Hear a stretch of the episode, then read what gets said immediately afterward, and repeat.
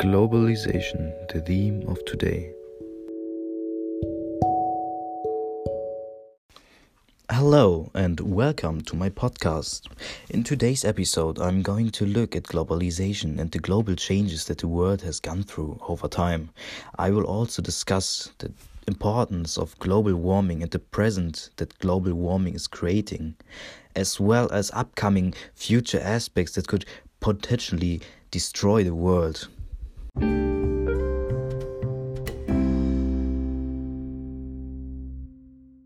First of all, I would like to clarify the question of what is global warming. Global warming is the increase in Earth's temperature caused by high concentrations of carbon dioxide and other gases in the atmosphere. The increase in global warming is reflected, for example, in the change in climate.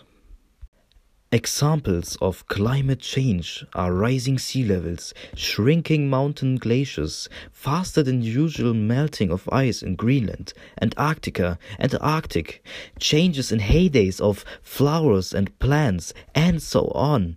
As we can see, there are so many bad things what the global warming and the climate change does. There are so many bad things we couldn't even imagine before we created this filth in our world.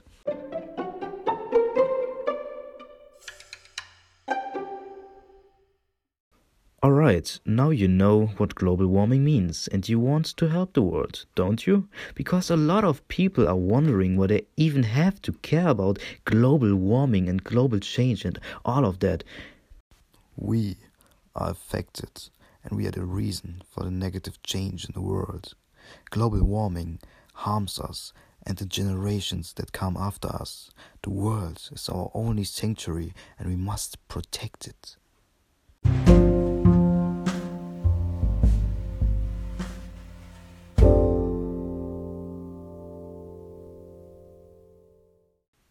Well, let's do some brainstorming.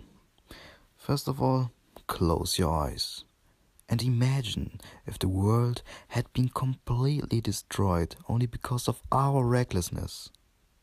It's not cool, it's absolutely negative. We, we should be ashamed and concerned about what is happening in the world. We shouldn't prioritize money and our own well being. We should prioritize animals, nature, and the world.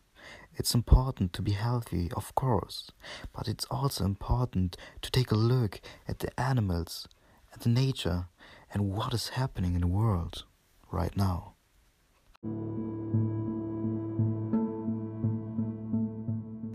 We should act rationally we should stop using too much carbon dioxide.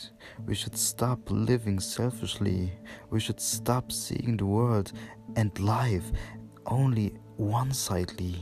We have to fight, fight for us and the generation after us.